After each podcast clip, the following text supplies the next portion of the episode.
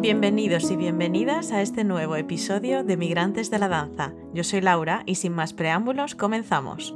Hoy tenemos un episodio un poco híbrido porque vamos a tratar un gran tema con un gran invitado. Entonces, como ya digo, va a ser un híbrido entre episodio especial y charla con un migrante de la danza. Y es que hoy nos acompaña mi querido Joan Crespo para hablar de un gran proyecto en el que combinan las artes escénicas con la educación. Pero ahora nos lo contará él mejor. Bienvenido, Joan. Muchas gracias, Laura, por contar conmigo para hablar de danza y educación. Bueno, Joan, me consta que mucha gente de la que nos está escuchando te conoce, pero no sé si todo el mundo tiene claro la evolución de tu carrera profesional, que tiene mucho que ver con el tema de hoy. Voy a presentarte como se debe y después la gente yo creo que me va a entender bastante mejor a lo que me refiero. Joan es valenciano, de la Puebla de Balbona concretamente, y ha estudiado en el Conservatorio de Ribarroja y en Cannes, en la escuela de Rosella Hightower. Como bailarín profesional ha trabajado en compañías como el Ballet de la Generalitat Valenciana, donde coincidimos. También ha estado trabajando en Introdance, en el Gran Canaria Ballet, Danceworks de Rotterdam, Europa Dance, Centro Coreográfico de Nantes, en la compañía Tito Yaya con Gustavo Ramírez y además Joan es uno de los codirectores de Valencia Dancing Forward, donde estamos juntos en la asociación, y es maestro de educación primaria. Joan, tienes un bagaje en el mundo de la danza desde varias perspectivas, porque hay algo que no he dicho, y es que también eres coreógrafo, y precisamente vamos a hablar hoy mucho de esta faceta tuya porque se estrena en pocos días un proyecto que se llama Comsona la ESO 2023 y es que es un proyecto con mucha trayectoria y que está muy relacionado con varias disciplinas artísticas, entre ellas la danza, con estudiantes que se encuentran cursando sus estudios de educación secundaria obligatoria. Un proyecto muy interesante. Tenemos mucho de qué hablar, pero lo primero es lo primero. Bienvenido de nuevo, Joan, migrante de la danza de pleno derecho. Y a ver, cuéntanos un poquito qué es exactamente Comsona la ESO, porque yo creo que es un proyecto que, como ya he dicho, tiene un largo recorrido. Sí, Comsonal ESO es un proyecto que se fundó hace muchos años y fueron diferentes profesores de música que estaban en Cataluña, eran valencianos que estaban en Cataluña, que querían juntarse ¿no? para hacer un proyecto de música. Y entonces estos profesores creaban un espectáculo musical y lo ensayaban durante todo el año. A finales de año se reunían todos los alumnos de estos institutos y ese proyecto ha ido creciendo, creciendo, creciendo. Se metió la danza gracias a Elena Llopis y hace unos años Elena, que me conocía, contactó con VDF y ahí fue mi primera experiencia. Es un proyecto en el cual hay música, danza y canto. La verdad que ver a estos jóvenes de educación secundaria disfrutar en un escenario, eh, bailando, cantando y tocando en los instrumentos es una gozada. Sí, porque además es un evento bastante multitudinario en cuanto a número de participantes, ¿no? Sí, este año, por ejemplo, contamos con 1.200 alumnos, si no recuerdo mal, porque son tantos. Y son alumnos eh, que vienen de Cataluña, Comunidad Valenciana y Baleares también. Un evento que se reúnen durante tres días. Este año es en Altea. Y ahí, pues aparte de los ensayos, porque claro, es un espectáculo que se monta in situ. Cada uno en sus clases durante el año han trabajado las canciones, pero es durante esos tres días que estos alumnos ensayan todos juntos, ¿no? Los 1.200. Y aparte de eso, pues hay actividades el primer día se hacen danzas en la Plaza del Pueblo para dar la bienvenida al pueblo del que van, porque cada año va cambiando. Hemos estado en Castalla, hemos estado en Amposta y este año toca Altea. Después hay conciertos, para ellos es como un festival, ¿no? Que pernoctan juntos en una acampada y durante el día trabajan y por la noche de fiesta. ¿Y qué tiene de especial el Comsonal eso de este año? Porque creo que cada año tiene una temática diferente. Sí, cada año los que se encargan, el comité organizativo que se encarga de crear ¿no? esta música y luego pues va, va, cambiando. Este año lo que tiene especial es que desde que estuvimos en pandemia pues no se ha vuelto a hacer. Es la primera vez después de, de todo el proceso de pandemia que no podían hacer espectáculos multitudinarios. Y entonces retomamos el espectáculo que se dejó a dos meses antes de estrenarlo, se dejó en stand-by eh, con algunos cambios que han hecho los, los compositores y también yo como coreógrafo también me he adaptado a los nuevos bailarines que tengo porque no son los mismos que tuve hace tres años y es muy especial por las ganas que tiene la gente, los jóvenes sobre todo, en volver a subir al escenario y disfrutar de, un espectáculo de, este calibre. Y Joan, ¿cómo es trabajar con adolescentes que se interesan por la danza y el movimiento sin que necesariamente tengan una formación en esta disciplina? O si la tienen, eh, suele ser bastante variopinta, ¿no? Sí, con la gente con la, cual yo trabajo, cada uno viene de su padre y de su madre. Hay gente que a lo mejor está en el conservatorio, hay gente que está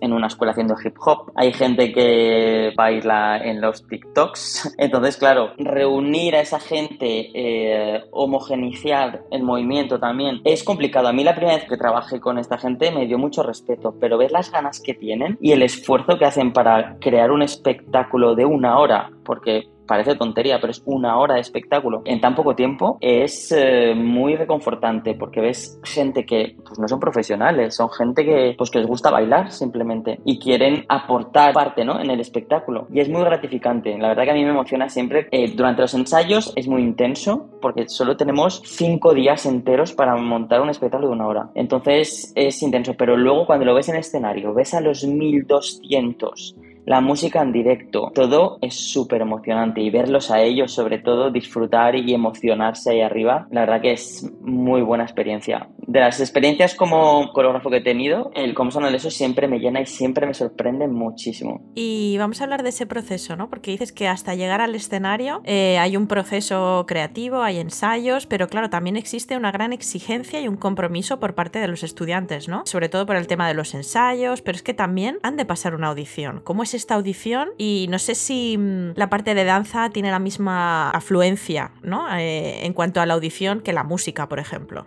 No, lo que es la música, es verdad que cualquier centro que se quiera inscribir, evidentemente hay unas condiciones, porque tienen que ir con, acompañados con, con, el profesor, todo eso. Ellos lo trabajan durante todo el año. Ellos tienen pues todo el curso para poder trabajarlo. Lo que es la danza, hay una audición que este año eh, hemos hecho una preselección en la cual tenían que enviarse un vídeo al mail del Comsona, eh, ellos bailando mostrando lo mejor de suyo. De esa gente que nos enviaron, que tuvimos unas 20, 30 personas, seleccionamos a 10 y a 20 que vinieron a la audición presencial en el mes de diciembre. Y fue una audición, pues como en una compañía profesional. Llegaron, yo les di una, una clase de calentamiento, le enseñé una frase y lo tenían que enseñar. Evidentemente son frases adaptadas al nivel que ellos tienen, pero es una presión, ¿no? Porque son mucha gente, ellos quieren hacer el proyecto, ellos quieren estar dentro y es un proceso duro. Y luego una vez de esos 20 seleccionamos a 18 porque hubo un niño que en la audición yo creo que la presión le superó y se fue llorando el pobrecito, la verdad que me rompió el corazón, porque era muy jovencito, tenía 11 años. Claro, pues se veía desbordado porque estaba con gente de 17, se desbordó. Entonces a partir de ahí hemos estado dos fines de semana enteros en los cuales todos estos participantes vienen a Benicassim se les paga el alojamiento, ellos están un fin de semana pues ensayando y en un hotel y pues estamos sábado entero de 9 a 7 de la tarde, domingo de 9 a 2, eso durante dos fines de semana. Y la semana pasada fue el último sábado en el cual ya vinieron algunos músicos y nosotros estuvimos de 9 a, 5. Y ya eh, la semana del Comsona es cuando ya terminamos de pulir todo y ya el escenario en esos tres días. Así que es duro e intenso.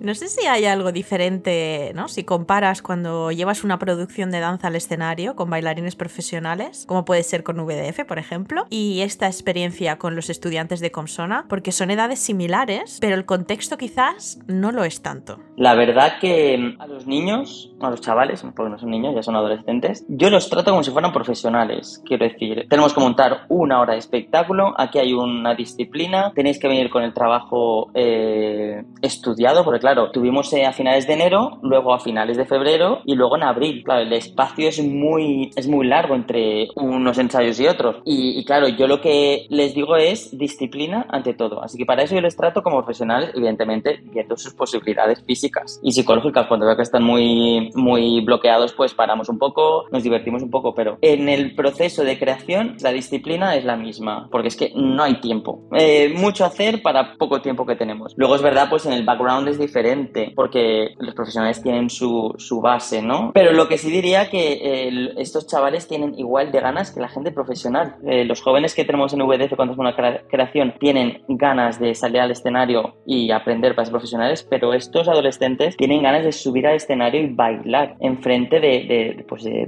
de todo ese público que tienen enfrente, pero también el que tienen detrás, porque para ellos es un challenge de 18 personas que se les vea enfrente de 1200 que tienen detrás de la grada. Entonces, el proceso, pues es mucha exigencia. La verdad que lo necesita, porque si no, no saldría un proyecto de esta envergadura. ¿Y son, son responsables estos estudiantes? Quiero decir, ¿entre sesión y, sesión vienen con los deberes hechos? Sí, sí, entre sesión y sesión eh, vienen con los deberes porque hay una parte que yo les digo al finalizar, si la próxima vez que nos veamos no vienes con la coreografía aprendida, no recordada, pues esto no avanza y el espectáculo no irá. Entonces puede ser que tú te vayas de la producción. Si, no, si vas a ser un palo que nos va a frenar, eh, el objetivo es terminar la producción. Y ellos, la verdad, son súper disciplinados. Evidentemente, alguna cosa se les va, tiempos, pero claro, es que es mucho para gente que, que no se dedica a ello.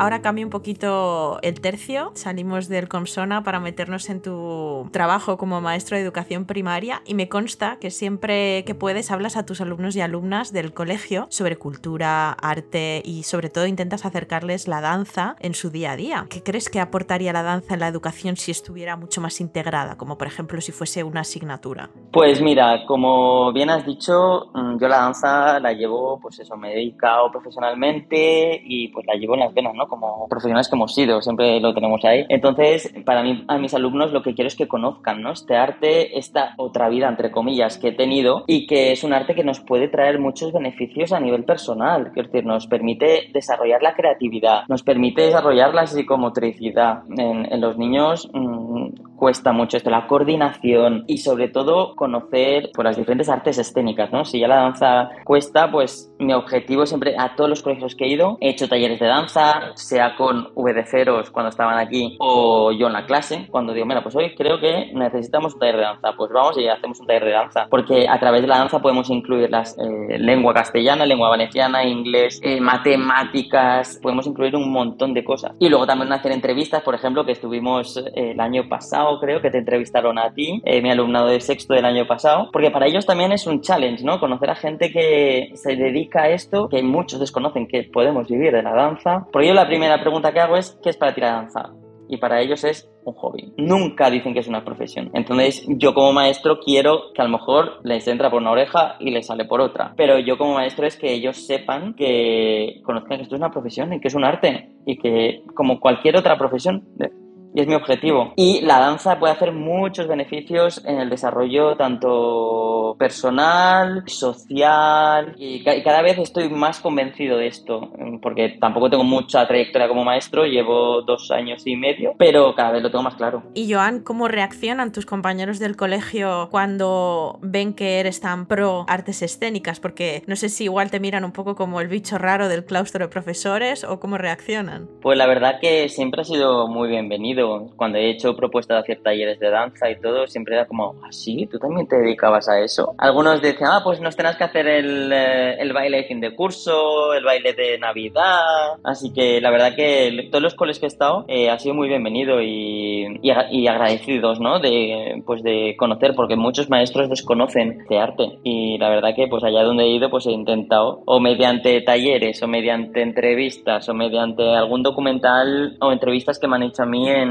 en, la televisión o algo, pues eh, inculcarles, ¿no? Este, pues que la danza existe, que es una profesión, que es un trabajo digno. ¿Y tú notas que después de todas estas actividades que haces con los alumnos, notas que haya un interés y una curiosidad eh, sobre la danza? La verdad que eh, sobre todo el interés lo he visto. Por ejemplo, he hecho un taller, pero además ha habido un espectáculo dentro del centro. Los niños y las niñas, la verdad que estaban mucho más de, wow, esto es verdad. Hay gente joven, no tiene la misma edad, pero es gente que está ahí, lo ven en sus propias carnes por primera vez y les impacta. Este año, por ejemplo, cuando vinieron los VDFeros a mi colegio, después estuvieron un buen momento y este, este viene de aquí y esto, esto es danza. Y yo, claro, yo eso lo fomento y voy voy enseñando más vídeos o para que continúe ese interés. Después, es verdad, pues como los niños, ¿no? Cuando ya se termina de hablar un poco de eso, pues se relaja un poco, pero, pero sí, mm, yo creo que es un descubrimiento. Aparte de un interés, un descubrimiento de una cosa que desconocen, porque para ellos la danza es mm, bailar en TikTok o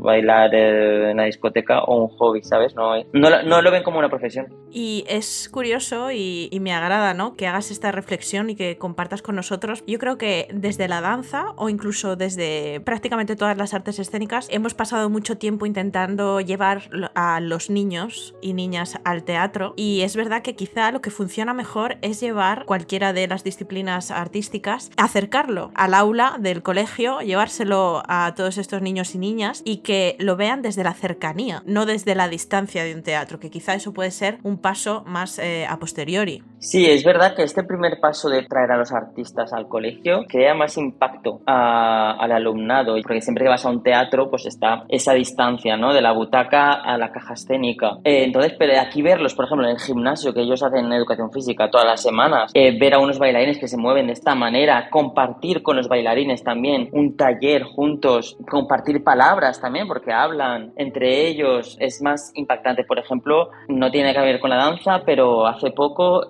trajimos a Dani Miquel, que es un cantautor valenciano, en el Villar de Arzobispo, que ahí no, el valenciano no es utilizado diariamente, y el impacto también fue más fuerte de verlo en el cole. En su mismo colegio, un cantautor cantando canciones en valenciano, pues para ellos fue como wow. Y con la danza pasa igual, con los talleres que he hecho, en este colegio, en todos los que he hecho, es mucho más eh, impactante cuando se hace in situ. Muy bien, y ahora retomo porque lo has mencionado un poquito por encima, ¿no? Porque en este podcast hemos hablado sobre cómo afectan las redes sociales a los bailarines y estudiantes de danza a nivel profesional, pero me gustaría saber qué opinas sobre cómo confluyen las redes sociales con los participantes de Comsona la ESO, por ejemplo. ¿TikTok sí o no? Para los adolescentes, evidentemente, TikTok para ellos es su pan de cada día. Mm, nosotros ensayando, eh, vale, pues ahora tenéis 10 minutos de descanso y donde te los veías en el patio haciéndose un TikTok porque no sé cuántos, ni sé menos, que si bailecito, que si no sé más. Y eso es lo que ellos viven día sí, día no. Los adolescentes, no todos evidentemente, pero gran parte, es una cosa que digo,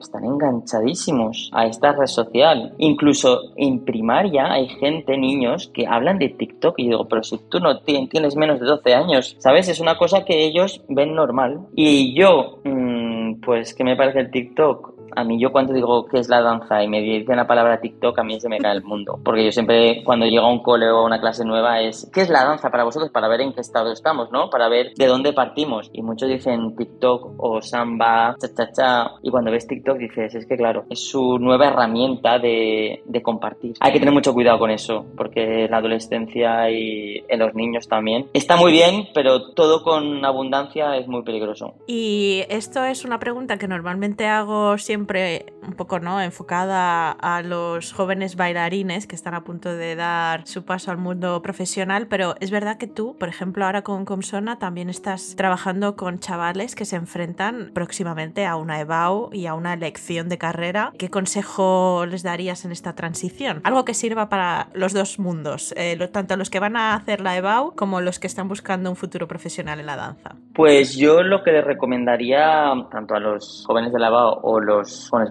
que han terminado su formación, es en primer lugar ver lo que a ellos les gusta. Te metes a echar buena, buena nota en la BAU para entrar en una carrera, pero en primer lugar tienes que saber qué es lo que te gusta a ti, porque por, si vas a sacar una notaza y luego te vas a meter en un sitio que ni te va ni te viene, no vas a ser feliz. Quiero decir, primero busca lo, que a ti te gusta. Igual para los jóvenes que van a entrar a una compañía, busca primero que, a dónde vas a audicionar y luego pues ves a audicionar donde allá te guste, porque estarás mejor, ¿no? Porque ante todo tenemos que tener nuestro bienestar personal, emocional y, personal. Y luego, pues, evidentemente, pues como todo, ¿no? Exigencia, por cuanto uno más exige, los resultados serán mejores. Disciplina, también, porque si uno es disciplinado, sea la EVAO, sea una audición, le pueden salir mejor las cosas, aunque siempre hay un porcentaje que es suerte, que eso ya no depende de uno mismo, y no tener miedo al fracaso, que si fracasas no quiere decir que eres malo, quiere decir, si la EVAO eh, no tienes la nota que tú piensas o la audición ha funcionado, no quiere decir que eres malo, sino que pues no ha sido tu momento, no ha sido tu día y a lo mejor hay otros caminos que puedes coger. Y siempre mirarlo desde el positivismo, no desde el fracaso, porque ver el fracaso como un fracaso lo que no haces es hundirnos en lugar de tirar para arriba. Y esto hay que ir para adelante como los de Alicante, ¿no?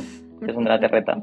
Muy bien, pues nada, Joan, si tenemos algún oyente que está cerquita de Altea, pueden ir a ver el, espectáculo multitudinario de Comsona o cómo van las entradas. Las entradas es gratuito completamente porque es al aire libre. Claro, es un escenario como los Rolling Stone, aquello es un escenario para 1.200 personas en gradas y luego el público que está a ras del suelo. Así que yo lo recomiendo porque es una experiencia única ver a 1.200 chavales cantar bailar y tocar los instrumentos es eh, muy emocionante. Y sobre todo esta mezcla ¿no? de música, danza, canto, todo junto, no por separado. Y luego el simbolismo de la pieza también es muy bonita, porque habla sobre, el título se llama La persona más feliz del mundo, que quiere decir la persona más feliz del mundo, y habla sobre las relaciones de las personas, de la juventud, ¿no? Estas relaciones que pueden eh, empezar o terminar dentro de la adolescencia. Y seguro que se van a emocionar si vais por Altea, es una zona magnífica y un espectáculo que emocionará. Así que animo a todos los oyentes, si están cerca, evidentemente, o si no, también se retransmitirá por, eh, en directo desde la plataforma de YouTube del Comsona. Así que animo a la gente que. esto es todo el día 10. El espectáculo es el día 12 que es viernes, por la noche a las 10 de la noche. Ah, el día 12. El día 10 empieza eh, las jornadas, ¿no? Que es cuando llegan, se acampan y todo.